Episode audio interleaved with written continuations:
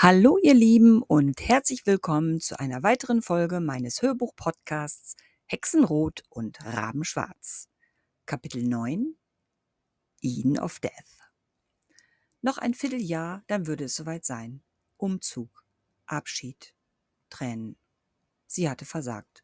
Mit all ihrem Flehen und Bitten war sie bei ihren Eltern bislang auf Granit gestoßen. Nicht einmal der Vorschlag, bei Samanthas Eltern bis zum Abschluss ihres Studios wohnen zu wollen, hatten sie überzeugen können. Samantha hielt weiterhin zu ihr. Doch seit dem Abend vor dem Labor Day, an dem sie mit Sammy im Internet unterwegs gewesen war, bestimmte ein anderes Gefühl ihre Zusammenkünfte. Ihr Geheimnis, das Ritual schon dreimal vollzogen zu haben, wog mit jedem Tag schwerer. Zum einen wuchs das schlechte Gewissen, Sammy und ihren Eltern gegenüber, andererseits wuchs auch die Sehnsucht nach dem jungen, unbekannten Mann. Eine unbehagliche Zwickmühle, aus der es scheinbar kein Entkommen gab. Oftmals konnte Amber Sammys beobachtende Blicke tatsächlich spüren. Es erinnerte sie zuweilen an die sprühenden Funken einer Wunderkerze, wenn diese nicht bedeckte Hautstellen berührten. Sobald sie sich ihr zuwandte, schien Sammy jedoch mit anderen Dingen beschäftigt. Gleichwohl verschwand in dem Moment das feine Prickeln auf ihrer Haut. Amber konnte sich nicht mehr daran erinnern, wann sie das Phänomen, die eindringlichen Blicke ihrer Freundin körperlich zu fühlen, das erste Mal wahrgenommen hatte. Anscheinend verstärkte es sich und wirkte im Zusammenhang mit ihrem schlechten Gewissen, sich ihr immer noch nicht anvertraut zu haben, zunehmend lebender. Seit diesem Abend hatte Sammy sie nicht wieder auf diese ominöse Homepage angesprochen. Obwohl sie dieses Forum geradezu angepriesen hatte, damit sie vorab freundliche Kontakte in ihrem neuen Lebensfeld knüpfen konnte. Allerdings, und das unterstrich wieder Samanthas Einmaligkeit, lag eines Tages ein Stick mit Internetflat in einem Kuvert in ihrem Schulspind. Ein guter Deal. Leider konnte sie bislang diese Freiheit nicht oft nutzen. Das Studium und insbesondere der Sport forderten viel Zeit und noch mehr ihren eigenartigen, schnell schrumpfenden Energie. Heute, am letzten Freitag des Monats, fuhren ihre Eltern pünktlich um 19 Uhr die Auffahrt hinunter, um sich mit den Gardners zu treffen. Samantha hatte an diesem Abend ein Treffen mit ihren Leuten aus dem Biokurs. Endlich. Es gab Amber Zeit, eine weitere Grenze zu überschreiten. Sie stürmte die Treppe hinauf. In ihrem Zimmer angekommen, riss sie die Lade der Spiegelkommode auf. In Windeseile öffnete sie das Geheimfach, in dem sie, neben dem Büchlein, nun auch den Stick aufbewahrte. Sie nahm ihn an sich, positionierte den Schlüssel zur virtuellen Freiheit in dem USB-Anschluss ihres Laptops und gab den Begriff Eden of Death in der Suchmaschine ein. Ganz unten auf der ersten Ergebnisseite erschien der Vater zu. Garten Eden des Todes. Wer denkt sich denn sowas aus? Bemüht, ihre Aufregung im Zaum zu halten, führte Amber wieder einmal einen Monolog. Gut, dass wir Sommer haben. Es bleibt lange hell. Kein Grund, sich zu gruseln. Kurz entschlossen öffnete sie das Fenster und ließ die Stimmen der Vögel mit dem Abendwind hinein. Zurückgekehrt in den Laptop fand sie die geöffnete Homepage vor. Es zeigte das Bild eines großen Eisentorportals inmitten üppig zugewachsener Mauern. Der Eingang zu einem Kirchhof. Eingehend betrachtete sie die Aufnahme. Weit im Hintergrund war das Kirchengebäude nur zu erahnen. Überall wucherten Büsche, standen riesige Bäume. Das Efeu hatte bereits die geradlinige Zuwiegung mit seinem Blü Blätterteppich eingenommen. Nicht ein obligatorischer Gedenkstein war zu erkennen. Rein gar nichts wies darauf hin, es könnte sich um einen Ort der letzten Ruhe handeln. Leider war das Tor nicht in seiner Ganzheit zu sehen. Der obere Teil fehlte. Amber versuchte das Bild zu vergrößern. Hm, wenn man nicht alles täuscht, sind da Teile von Buchstaben zu erkennen, aber Eden of Death steht da nicht drauf. Sie scrollte herunter überlegte, holte tief Luft. Entschlossen klickte sie auf den Button Hexenkessel. Mit der Maus fuhr sie über die obere Leiste entlang. Werde Mitglied. Klick. Anmeldung. Oh je, was für eine Adresse gebe ich denn da ein? Doch bin ich in Kanada, weit weg. Egal, wenn Sie Interesse haben, wird das schon. Eine Spalte nach der anderen wurde sorgfältig von ihr ausgefüllt. Bei ihrem Vornamen allerdings stockte sie. Nie alles preisgeben, Cool bleiben, hatte Sammy gesagt. Das Internet ist lö löchrig wie ein Fischernetz. Also gut, dann bin ich eben Amma. Amber könnte eher mein Nickname sein. Apropos, den wollen Sie auch haben. Hm, fällt mir nix ein. Sammy, die hätte sicher einen parat. Amber starrte aus dem Fenster. Als könnte dort ein Vogel mit einem Banner vorbeifliegen, auf dem der gesuchte Name stand. Absurd. Träumerin. Gedankensprünge wie die eines ausgewachsenen Kängurus hätten nicht raumgreifender sein können. Mechanisch gesteuert klickte ihre Hand in die Spalte zum Nicknamen und ihre Finger tippten genau drei Buchstaben. Emma las es und grinste. Manchmal lagen die Lösungen näher als gedacht. Kurz und knapp und seit Jahrzehnten im Gebrauch. Neu. Sollte der nicht tough genug sein, dann kann ich ihn jederzeit wieder ändern. Und schwupp war die An Anfrage auch schon im Netz und auf, auf die Reise gegangen. Sekunden später erschien eine Nachricht unter dem Button Send. Erstaunt schossen Ambers Augenbrauen in die Höhe. Das ging ja ratzfatz, trübte jedoch in selber Sekunde ihre Euphorie. Ihre Anfrage wird von unserem Administrator auf ihre Richtigkeit geprüft. Sind alle von uns vorgegebenen Voraussetzungen erfüllt, erhalten Sie auf der von Ihnen angegebenen E-Mail-Adresse eine Einladungsmail. Die Überprüfung kann jedoch bis zu einer Woche in Anspruch nehmen. Wir bitten daher um etwas Geduld. Amethyst Cat. Amber schüttelte den Kopf. Das hatte sie sich wesentlich einfacher vorgestellt und vor allem schneller. Insgeheim hatte sie gehofft, eventuell noch am selben Abend schriftlichen Kontakt aufzunehmen. Welch ein Irrglaube. Von wegen schnelle Kommunikation. Eine Woche. Bis dahin habe ich das wieder vergessen. Egal. Ich check jetzt erstmal mein, mein E-Mail-Fach. Bestimmt ist es wieder zugemüllt mit Werbung. Drei Klicks weiter öffnete sich ihr Mailfach. Da Amber wenig, so gut wie nie im Netz unterwegs war, hielt sich die Werbung in Grenzen. Übersichtlich und schnell gelöscht. Das Spamfach quillte jedoch über. Das Kästchen Alles markieren bereits gedrückt, fiel ihr in letzter Sekunde die oberste Adresse ins Auge. Info at Eden of Death UK Bestätigung. Hä? Jetzt laust mich doch der Affe. Das grenzt ja fast an Zauberei. Rasch drehte sie sich zur Seite, nur kurz kontrollieren, ob ihr nie niemand über die Schulter sah. Freak. Mit klopfendem Herzen öffnete sie die Mail und sank enttäuscht in ihrem Drehstuhl zurück. Ihre Anfrage wurde von einem automatisch eingerichteten Server bestätigt. Der Administrator bedankte sich für ihre Anmeldung, gab ihr einen Einlogcode und wünschte viel Spaß dabei, das Forum mit tollen Berichten zu füllen. Unterschrieben wurde mit Amethyst Cat. Die Ernüchterung kam mit dem Nachsatz, dass die Info automatisch versandt wurde, da sich der Administrator zurzeit in seinem Urlaub befand. Na toll, dann kann es durchaus passieren, wieder gecancelt zu werden, wenn ich doch nicht den Kriterien entspreche. Okay, dann will ich mich da mal einwählen. Der Code wird ja wohl rechtzeitig und gleichzeitig eine Art Passwort sein.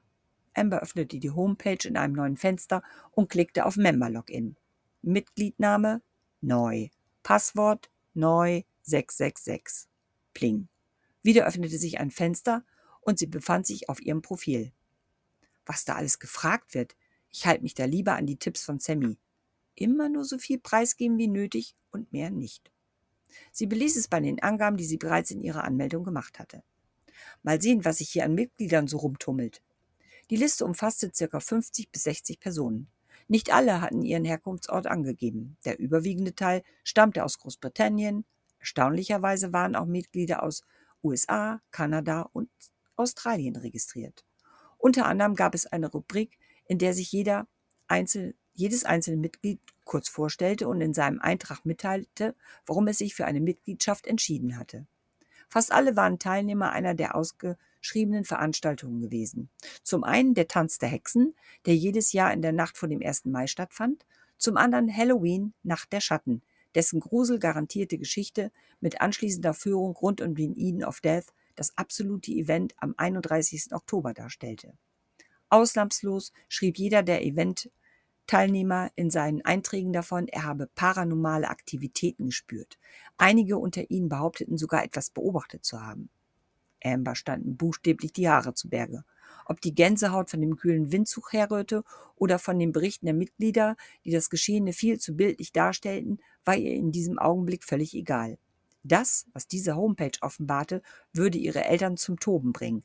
Übersinnliches, Hexenzauberei und dergleichen waren bis dato für Emma ein absolutes Tabuthema und auf jeden Fall von ihr ferngehalten gewesen. Amber schluckte. Es kribbelte in ihren Fingerspitzen.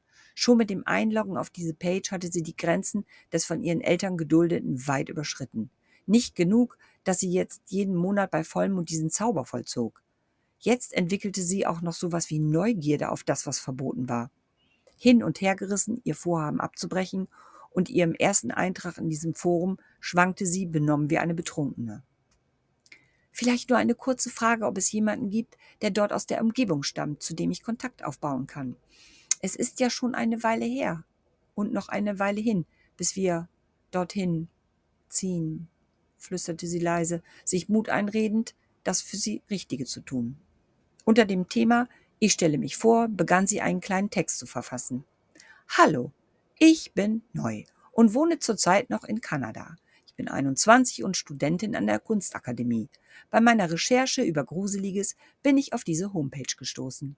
Da ich bald in die Nähe ziehen werde, würde, würden ein, würde ich gern ein paar Leutchen aus dieser Gegend kennenlernen, um mich mit ihnen auszutauschen.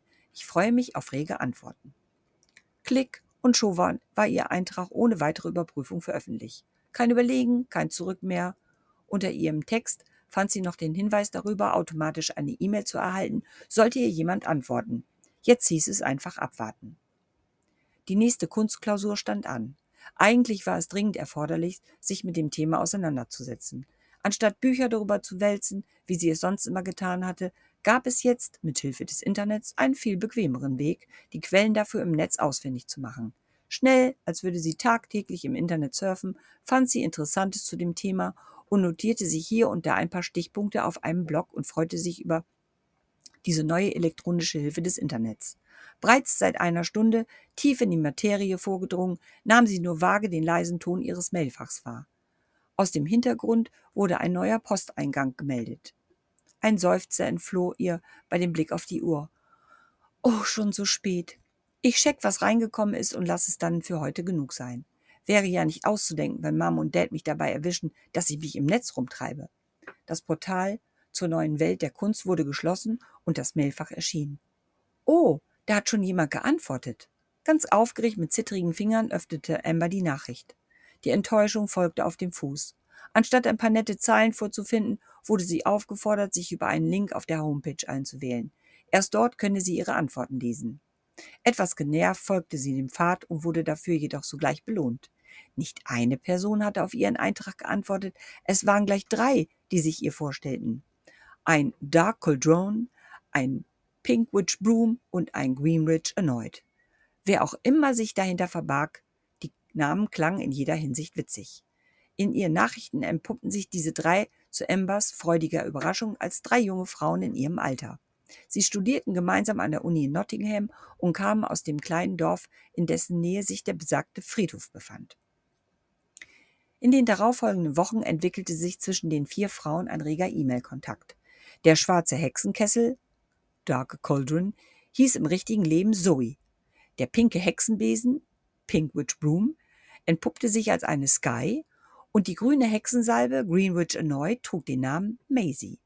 Auch Amber ließ ihre Maske fallen und outete sich.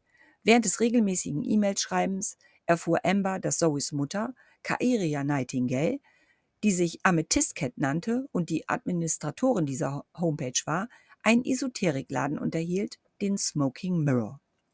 Kairia hatte nicht nur die Events ins Leben gerufen, sondern versorgte neben den Einwohnern auch viele Touristen mit Salben, Kräutern und mystischem Allerlei in ihrem Laden sowie über das Internet.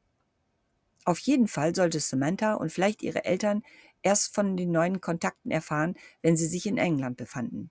All die Heimlichkeiten mit dem Internetstick, dem Surfen, ihren neuen Freundschaften, die sie unterhielt, kosteten viel Energie und lösten zwischenzeitlich den unfassbaren Wunsch aus, endlich den letzten Schritt zu tun. Die größte Sorge aber bereitete ihr das Ritual.